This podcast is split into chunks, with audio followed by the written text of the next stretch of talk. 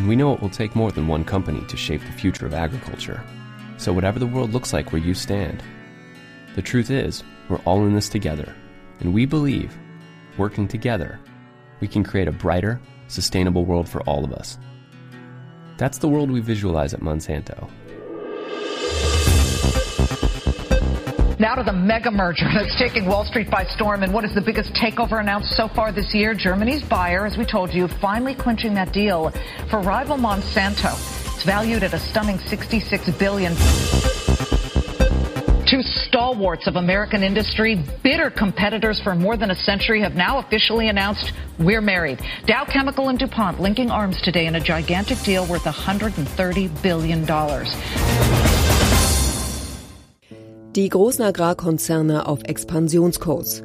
Falls die Zusammenschlüsse und Fusionen von der EU zugelassen werden, gibt es bald nur noch drei große Agrarchemiekonzerne, die in Europa 75 Prozent des Saatgutes anbieten. Jetzt plant der Chemiegigant Bayer die größte deutsche Firmenübernahme aller Zeiten. Falls die Fusion mit Monsanto klappt, wird Bayer global vom zweitgrößten Pestizidhersteller auch zum größten Saatgutproduzenten der Welt aufsteigen. Preis der Übernahme 66 Milliarden Euro. Wieso ist es neuerdings so profitabel, wenn Chemiefirmen mehr und mehr Saatgutunternehmen aufkaufen? Denn jahrzehntelang interessierte sich niemand für das Saatgutgeschäft. Das hat sich grundlegend geändert. Das Erfolgsmodell der Agrarkonzerne. Ein Böll-Spezial von Peter Kreisler. Ich bin nach Missouri zur Konzernzentrale von Monsanto gereist, um zu verstehen, wie das Geschäftsmodell moderner Agrarkonzerne funktioniert. Der kritische Gentechnik-Experte Christoph Thehn sagte mir, wenn man das verstehen will, muss man nach St. Louis zu Monsanto fahren, denn hier wurde es erfunden. Monsanto gedeiht in den letzten Jahren wie sein Genmais. Der Nettogewinn des Konzerns hat sich in 2015 von 993 Millionen auf 2 Milliarden Dollar mehr als verdoppelt. Viele lokale Saatgutfirmen werden aufgekauft. Es kommt zu Megafusionen in der Branche. Inzwischen sind zwei Mitarbeiter gekommen, die mich durch die Labore führen. Zuerst skizziert der Konzernsprecher die überraschende Monsanto-Ideologie. Wir als Unternehmen konzentrieren uns darauf, Wege der nachhaltigen Landwirtschaft zu verbessern. Unsere Hauptaufgabe ist es, das Saatgut zu verbessern. Nur drei Prozent der Weltoberfläche sind geeignet für Landwirtschaft. Deshalb müssen wir produktiver sein, wenn wir die wachsende Weltbevölkerung ernähren wollen. continued on our tour, and now we're in the uh, area of the research center that's the home of our entomology. Die Zeit der beiden Herren von der Presse- und Lobbyabteilung ist knapp bemessen. So eilen wir durch die unterschiedlichen Abteilungen des gigantischen Komplexes. Bei einem riesigen Computerkasten bleiben wir stehen. Dies sei der beste Gensequenzer der Welt und auf Saatgut spezialisiert. Diese Maschine kann in nur einem Tag die komplette Genlandkarte einer Pflanze schreiben. So the, the human genome was first sequenced in 2001. Erst vor 13 Jahren gelang es, menschliche Genome zu entschlüsseln. Damals kostete es 400 Millionen Dollar und hat viele Jahre gedauert. Diese Maschine kann es in einigen Tagen schaffen und es würde nur 1000 Dollar kosten. This machine could do it in a matter of days for a few thousand dollars. Weiter mit dem Fahrstuhl zur nächsten Etage. Ein Stockwerk über uns liegen die vollautomatisierten Gewächshäuser. Hier werden die neu erschaffenen genetischen Pflanzen durch sogenanntes Smart Breeding weitergezüchtet. Es herrschen optimale Lichtverhältnisse und Temperaturen sowie eine konstante Luftfeuchtigkeit von 60 Prozent. Monsanto hat auf diesen mehrere Fußballfelder großen Komplexen die meisten vollautomatisierten Gewächshäuser der Welt. Wir stehen vor einer Vitrine, in der die Wissenschaftler eine kleine Versuchsanordnung für die Besucher demonstrieren. Eine Maispflanze ist gesund und unversehrt und die daneben ist völlig kahl gefressen. Kleine Würmer krabbeln über die Pflanze. Der Marktführer im genetisch veränderten Saatgut hatte vor 20 Jahren eine geniale Geschäftsidee. Was wäre, wenn man Pflanzen durch Gentechnologie entwickeln könnte, die nur mit den hauseigenen Unkrautvernichtern funktionieren würden? Dann müssten die Bauern nicht nur das Saatgut kaufen, sondern auch die passende Chemie dazu. Wir gehen weiter in ein anderes Gewächshaus und stehen vor einer Art Prototyp der neuesten Genmais-Generation. Mais ist inzwischen die am meisten verkaufte Nutzpflanze weltweit. Deswegen gehört Mais zu den wichtigsten Geschäftsfeldern eines jeden Saatgutkonzerns. Mit modernsten Züchtungsformen der Gentechnologie haben wir in diesen Mais fünf neue genetische Eigenschaften eingebaut. Diese Sorte hier ist herbizidresistent. Das heißt, wenn wir auf den Mais Roundup sprühen, überlebt der Mais, alle anderen Pflanzen sterben. Deshalb nennen wir dieses Produkt Roundup Ready. Die Pflanze ist aber auch so verändert, dass sie fünf eigene Insektengifte gegen Maisschädlinge selbst produziert. Jeder Parasit, der die Pflanze anknabbert, stirbt. Das tödliche Bakterium heißt BT und der Mais produziert es selbst. Auch das haben wir durch unsere genetische Veränderung erreicht. Aber wie gefährlich ist die BT-Technologie für Nützlinge wie Bienen und Schmetterlinge?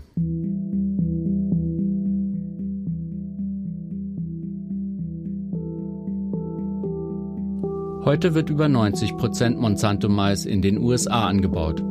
75 Prozent des globalen Saatgutmarktes werden inzwischen von nur einer Handvoll Unternehmen kontrolliert, die auch die wichtigsten Hersteller von Pestiziden sind. Die Schweizer Syngenta, der US-Konzern Dow Chemical und BASF sowie die deutsche Bayer AG gehören zu dieser Gruppe. Alle ahmen inzwischen die Idee von Monsanto nach. Genetisch verändertes Saatgut so zu entwickeln, dass es perfekt mit der Chemie des Unternehmens funktioniert. Seit der Erfindung der CRISPR-Cas9-Technologie, einer Art Genschere, ist eine regelrechte DNA-Revolution ausgebrochen. In naher Zukunft wird es mit Hilfe dieser Genschere noch leichter, billiger und schneller möglich sein, Saatgut genetisch so zu verändern. Wenn es nach den Agrarkonzernen geht, vermutlich auch in Deutschland. Zurzeit dauert es noch circa ein Jahr für uns, eine neue Saatgutsorte zu entwickeln. Aber noch weitere acht bis zehn Jahre und 100 Millionen Dollar bis zur Markteinführung. Was die kommerzielle Nutzung leider verzögert, sind die ganzen Tests und Sicherheitsstudien, die durchgeführt werden. Wir müssen wissen, ob das Produkt auch so funktioniert, wie wir uns das vorstellen, damit es überall zugelassen werden kann. Nur die weltweiten komplizierten Zulassungsverfahren bremsen noch die Einführung neuer Genprodukte, sagt der Pressesprecher. Seit langem drängt man darauf, das Gengesetz in Europa zu deregulieren und dass dort das Innovationsprinzip herrsche. Dabei stehen nicht nur die Europäer GVO-Pflanzen sehr skeptisch gegenüber. 93 Prozent der US-Bürger sprechen sich für eine Kennzeichnung derart veränderter Nahrung aus so die letzte Umfrage vom TV-Sender ABC. Ich will wissen, wie sich der Einfluss der Agrar- und Chemieindustrie auf die US-amerikanische Landwirtschaft auswirkt. Was verdienen die Bauern und sind sie so produktiv, wie immer behauptet wird? Ich fahre Richtung Norden nach Iowa, zum traditionellen Maisgürtel der USA. Endlose Felder, die sich bis zum Horizont erstrecken ein monotoner Zweiklang. Nach einigen Maisfeldern folgt ein Sojafeld, das wieder von Mais abgelöst wird. Niemand ist zu sehen. Hier scheint inzwischen keine Menschenseele mehr zu leben. Steigt man aus, herrscht eine Stille. Keine Vögel, keine Insekten, nichts. Nur der Wind, der über die harten Blätter der Maisfelder streicht. Stundenlang fahre ich zickzack, um mit einem Bauern zu sprechen. An einer Tankstelle am Highway habe ich Glück. Steven Sauter klettert von seinem grünen Sprühfahrzeug, das mit seinen langen Sprühdüsen aussieht wie ein gigantisches Insekt. Immer öfter muss er den Unkrautvernichter Glyphosat sprühen. Denn Monsantos Roundup Ready verliere zunehmend seine Wirkung, erzählt er. Es ist nicht mehr die kleine Familienfarm meiner Kindheit. Heute ist es ein Big Business geworden. Damals galt eine Farm mit 1200 Hektar bereits als riesig. Heute bewirtschafte ich über 7500 Hektar, damit es sich rechnet. Mit nur acht Leuten bewirtschaftet Steven Sauter die gesamte Fläche. Und das gehe nur, wenn er die Vorteile der Gentechnologie und der Herbizide nutze. Auf den großen Monokulturen müsse er hin und wieder den Mais mit Unkrautvernichtern besprühen, aber nicht mehr pflügen. Etwas faul seien die Bauern hier schon geworden, räumt er lachend ein. Uh, Saatgut und Chemie sind insgesamt teurer geworden. Man muss jetzt zwei bis dreimal sprühen und andere Chemikalien hinzunehmen, um das Unkraut vom Feld zu bekommen. Und diese zusätzlichen Gifte sind sehr teuer geworden. Auch die Saatgutpreise von Monsanto sind in den letzten Jahren astronomisch in die Höhe geschossen. Sie wollten ordentlich mitverdienen. Es ist hart geworden zu überleben. Der Maispreis und Sojapreis hat sich seit 2012 halbiert. Damit sich die ganze Mühe auch lohnt, muss sehr genau kalkuliert werden. Über eine App auf seinem Smartphone ist Sauter mit dem Ticker der Chicagoer Warenterminbörse verbunden. Die schnell fluktuierenden Preise für Agrarrohstoffe hat er immer fest im Blick.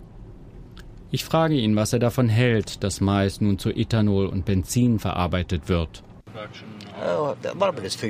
Nicht die Menschen im armen Süden werden damit ernährt. Nein, der Mais landet im Tank für den Biosprit oder wird in der Massentierhaltung verfüttert. Unsere Landwirtschaft ist in eine Sackgasse geraten. Die industrialisierte Landwirtschaft in einer Sackgasse? Nachdenkliche Stimmen eines müden Farmers aus Iowa. Bereits heute könnte man mit der Produktion der globalen Landwirtschaft die doppelte Weltbevölkerung ernähren, mahnte kürzlich Oliver de Schutter, der Welternährungsbeauftragte der Vereinten Nationen. Yes, sir. I'm I'm driving down the road now. This is this is GMO corn here.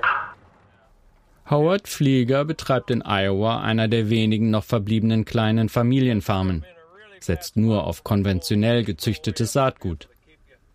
Er fährt mich mit seinem großen Dieseltruck durch die Gegend. Überall zeigt er mir die Superunkräuter, die die Felder regelrecht zuwuchern.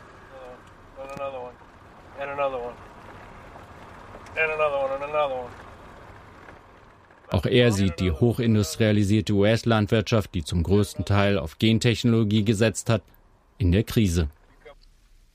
They had to come in and respray with glyphosate and another herbicide to kill the tall water hemp that was growing in that field. You can see it's a foot and a half taller than the soybeans, and he may Sehen Sie diese Unkrautpflanzen da? Das wächst hier überall und überwuchert den Genmais. Und das, obwohl hier überall Roundup gesprüht worden ist.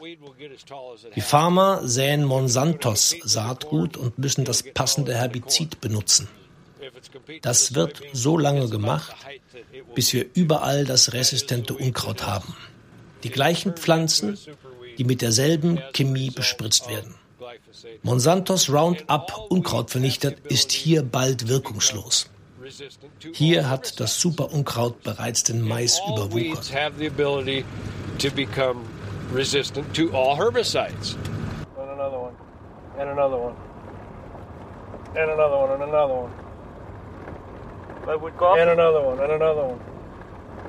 That's the fallacy in Immer noch glauben die Biotech-Konzerne, sie können diese Superweeds irgendwie mit Chemie kontrollieren. Hier kann man nur noch Feldarbeiter mit Macheten reinschicken. Sonst verliert der Bauer komplett seine Ernte.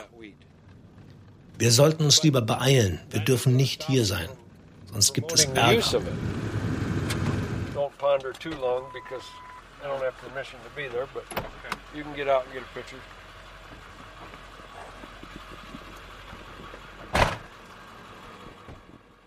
Howard Flieger mahnt mich zur Eile. Die Bauern mögen es nicht, wenn man auf ihren Feldern herumstromert. Die großen Saatgutfirmen wie Monsanto und Syngenta haben den Bauern beim Kauf des Saatguts vertraglich strenge Geheimhaltungsklauseln aufgenötigt. Auch darf der Gentech-Mais nicht für die nächste Aussaat wiederverwendet werden. Bei Verletzung der Verträge drohen empfindliche Strafzahlungen. Auch das gehört wohl zum Erfolgsmodell. Flieger erzählt mir noch, dass in Texas im vergangenen Jahr der Unkrautnotstand ausgerufen wurde. Zwei Millionen Hektar Baumwollfelder waren überwuchert.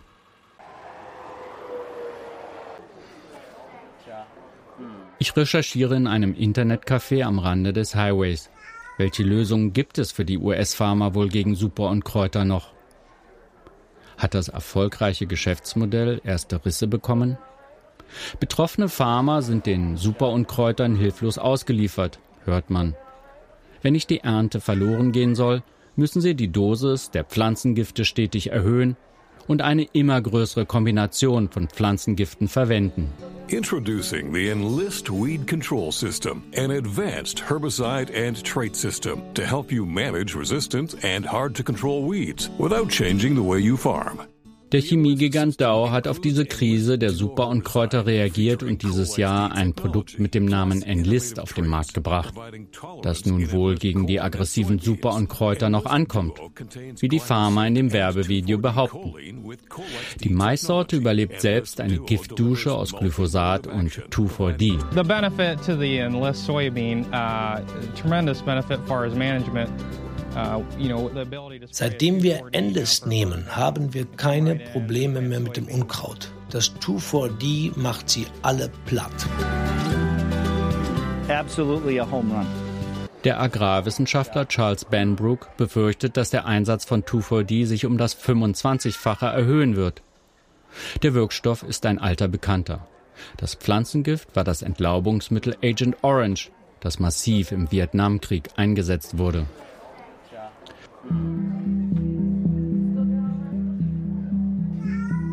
Zurzeit dreht sich hier das Giftkarussell immer schneller. Immer mehr Agrargifte kommen in immer größeren Kombinationen zum Einsatz. Doch die resistenten Unkräuter wachsen schnell nach.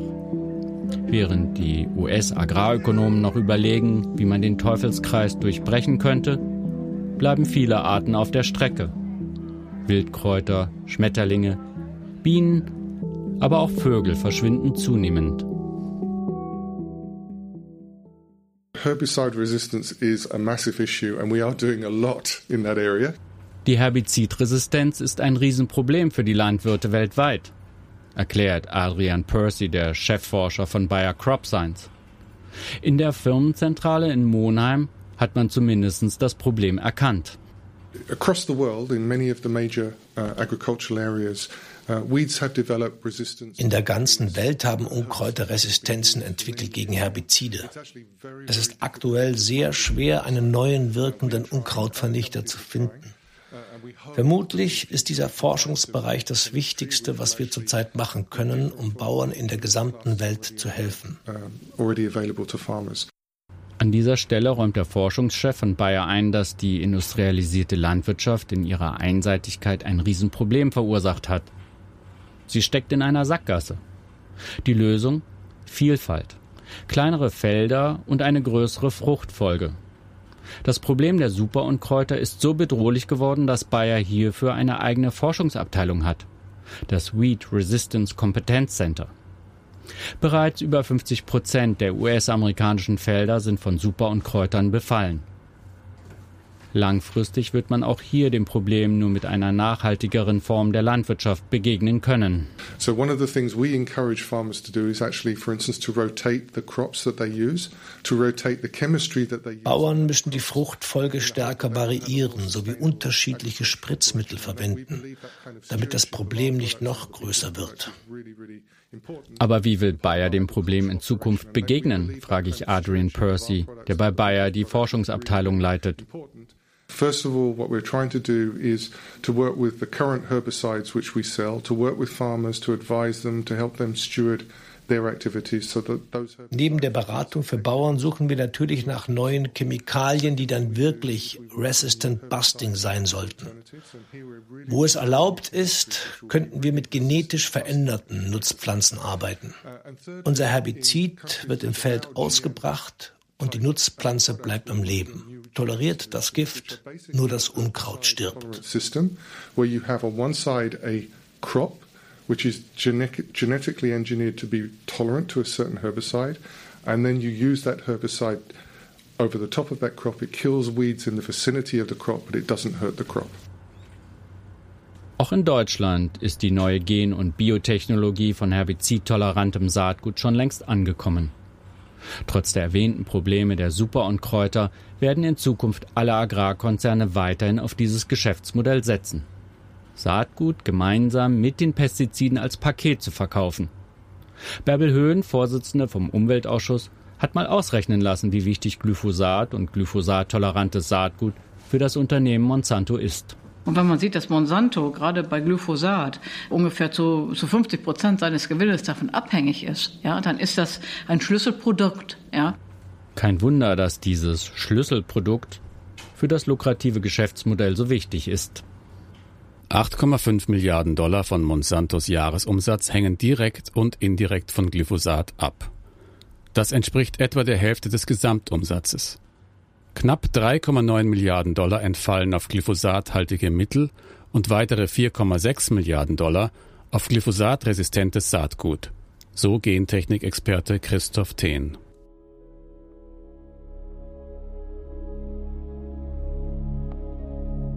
Kommen nun Spritzmittel und Saatgut im Doppelpack auch nach Deutschland?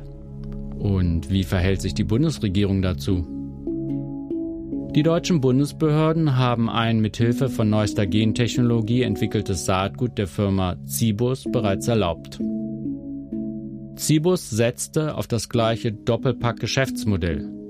Das Bundesamt für Verbraucherschutz und Lebensmittelsicherheit schätzt den hochresistenten Cibus-Raps jedoch als konventionell gezüchtet ein.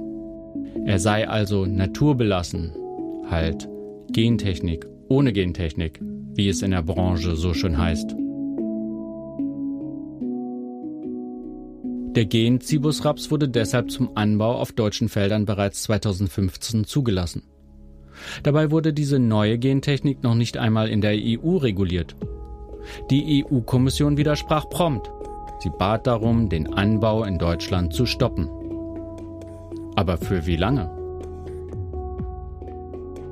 Mit der Novellierung des Gengesetzes, die jetzt im Bundestag debattiert wird, könnte das schon sehr bald möglich werden.